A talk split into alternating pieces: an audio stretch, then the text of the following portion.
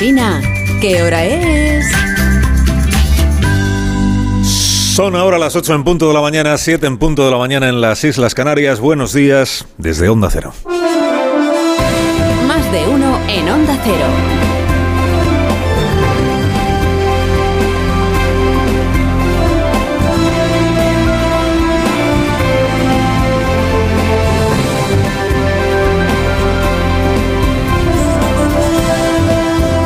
¿Cómo están? Bienvenidos a una nueva mañana de radio. Estamos estrenando el 27 de febrero del año 23, penúltimo día de este mes.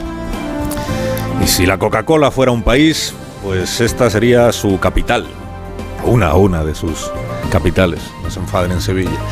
Esta sería su capital, Marturellas. Estamos a la orilla misma del Besós, Estamos, desde aquí el río se va para Santa Coloma, como saben los vecinos. Estamos un poquito más abajo de Montmeló, para que usted, si no conoce la provincia de Barcelona, nos sitúe en el mapa.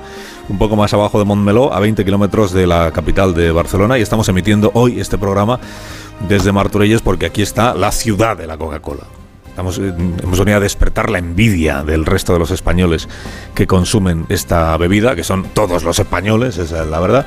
Antes lo decía Rosa Belmonte, ¿no? Si, si el sueño de Charlie era visitar la fábrica de chocolate del señor Wonka, pues el sueño de los bebedores de Coca-Cola es estar en un lugar como este, donde las botellas y las latas se cuentan por decenas de miles, donde nunca deja de salir Coca-Cola del grifo. ¿Se imagina usted que el paraíso? Coca-Cola y otras bebidas que también se, producen aquí naturalmente, como la Fanta, como el Aquarius, como la Nordic Mist, que es, la, tónica favorita de este programa, como las aguas, distintas aguas que también se producen en Coca-Cola, porque esta, esta empresa tiene manantiales propios de agua. ¿Qué más se puede pedir? ¿Qué más se puede pedir? Nos hemos venido aquí a la planta de Coca-Cola en Martorellas a celebrar que hace 70 años llegó la marca Coca-Cola a España. Qué gran día fue aquel, ¿eh? Con su botella de vidrio inconfundible, que imita el fruto del cacao. Esto a ver si luego tenemos tiempo de contarlo también. Y tejiendo desde aquel año 1953 una relación con los infinitos bares que hay en España, y otra cosa no tenemos, pero bares sí, los que usted quiera, una, una relación de, de, fraternidad que a día de hoy pues ahí está y ahí se mantiene. Así que les vamos a ir contando a lo largo de la mañana los secretos de esta historia de éxito, los secretos que nos dejan contar, porque otros ya sabe usted que permanecen vedados, incluso para los más altos cargos de esta compañía. Se la juegan mis tertulianos porque luego vendrá un alto ejecutivo de la compañía Coca-Cola y ellos intentarán sonsacarle todo lo que todavía no se ha contado sobre esta marca y su presencia en España. Y de paso aprovecharemos para compararnos con los españoles de 1953, lo que ha cambiado este país. Para bien, para bien, ha cambiado España.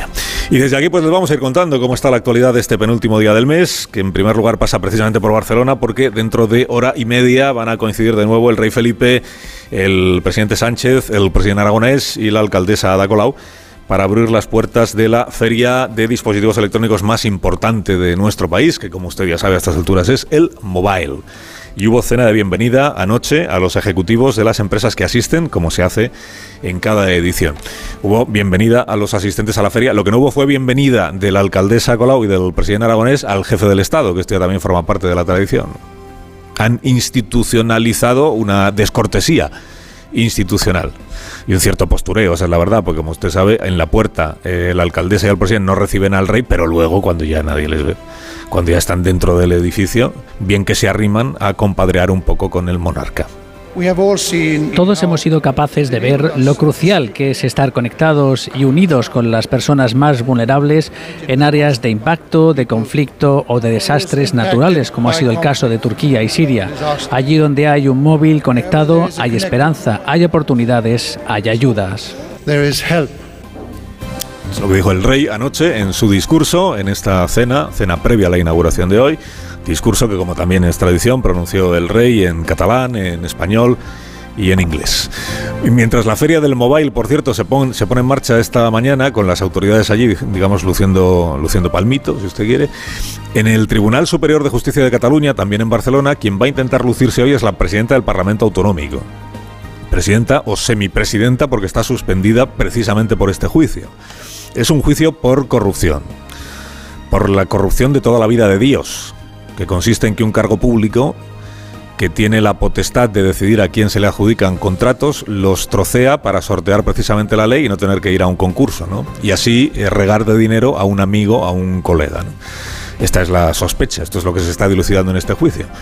Y tiene difícil lucirse hoy la presidenta del Parlamento, la señora Borrás, pese a su acreditada elocuencia que la tiene, lo tiene difícil porque a medida que ha ido avanzando el juicio, se le ha ido poniendo todo más cuesta arriba.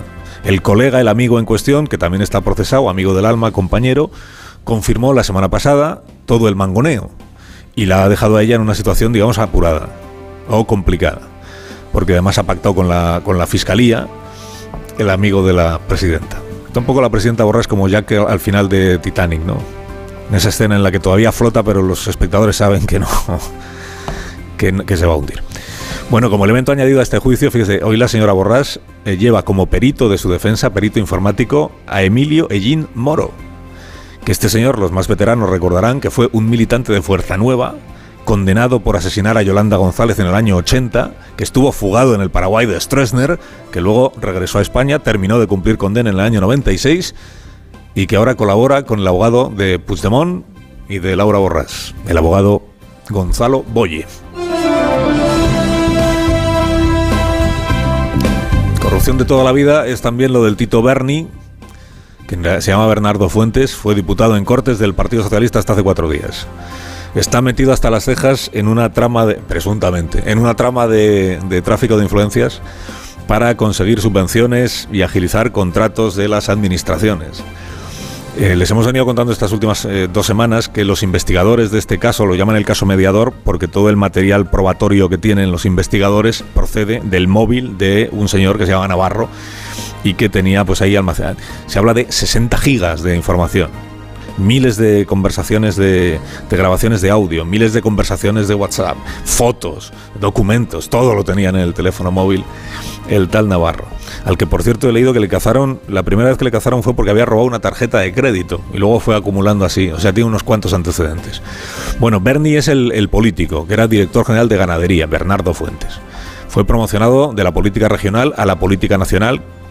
¿Quién sabe por qué a este señor lo apartó el Partido Socialista del escaño de diputado antes de que fuera imputado? Esto lo contamos aquí también hace dos semanas, ¿no? Fue suspendido cuando todavía no había trascendido que él estuviera pringado en este asunto, en esta trama. Eh, cuando parecía que el que estaba pringado era el sobrino, que es el que le heredó en el puesto de director general de ganadería de Canarias. Claro, ¿qué sabía el partido que los demás no supiéramos?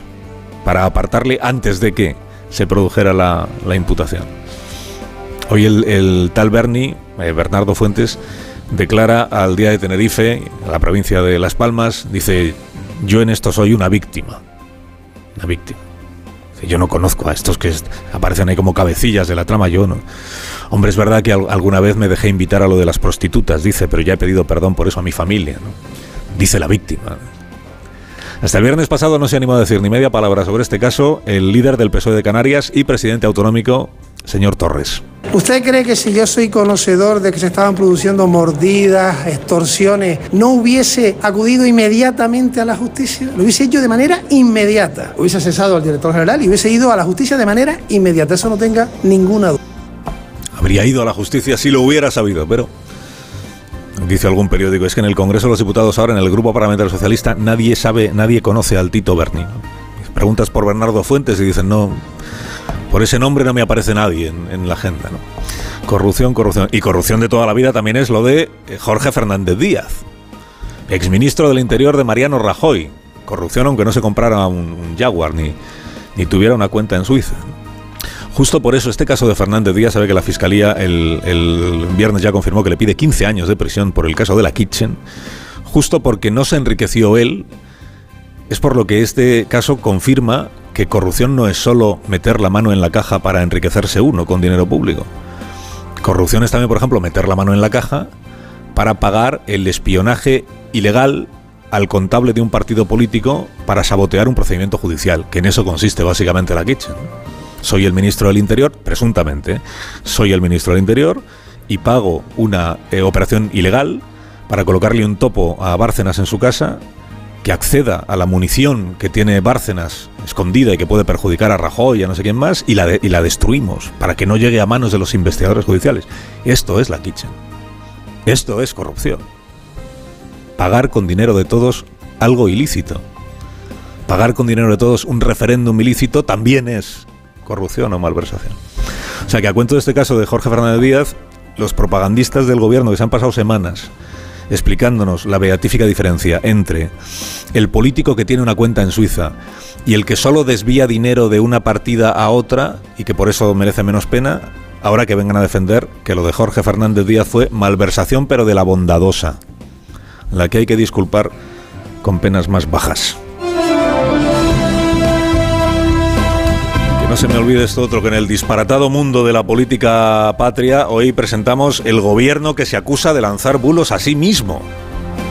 ¿Por qué? Pues mire, en su afán por dejar claro que repudia el envío de armas a Ucrania, la ministra Yone Belarra, ministra del gobierno de Pedro Sánchez, hace una semana proclamó que no hay que fiarse de las promesas que hacen los gobiernos europeos.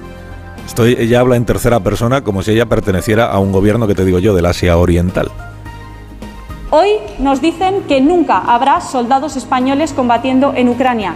No tenemos ninguna, absolutamente ninguna garantía de que no van a volver a incumplir su palabra. No tenemos ninguna garantía de que no van. Dice, pero si tú eres también un gobierno europeo. Bueno, entonces la ministra Belarra nos advierte contra el incumplimiento de palabra de los gobiernos cuando dicen, por ejemplo, que nunca, nunca, nunca habrá soldados españoles en Ucrania. Nunca, nunca van a participar en Ucrania. Exacto, que esto quien lo dice es Margarita Robles. Ayer en La Vanguardia, ministra de Defensa del mismo gobierno al que pertenece Yone Belarra. Nunca, nunca, nunca habrá soldados españoles combatiendo en Ucrania. O sea, la palabra de la ministra de Defensa no vale nada para la compañera de la ministra de Defensa, ministra Yone Belarra. Y en esto tercia el ministro de Exteriores para avisarnos a todos de que los sembradores de sospechas no hacen otra cosa que soltar bulos. Cualquier persona que quiera hacer creer o pasar el mensaje de que hay alguna planificación de envío de tropas españolas de la Unión Europea o la OTAN a Ucrania está lanzando un auténtico bulo. O sea, tenemos por tanto a un gobierno que rebate los bulos que salen del propio gobierno. O sea, ¿qué más se puede pedir? Entonces yo me lo guiso, yo me lo como. Y la azarosa vida del gobierno de coalición continúa como si aquí no pasara nada. Carlos Alsina en Onda Cero.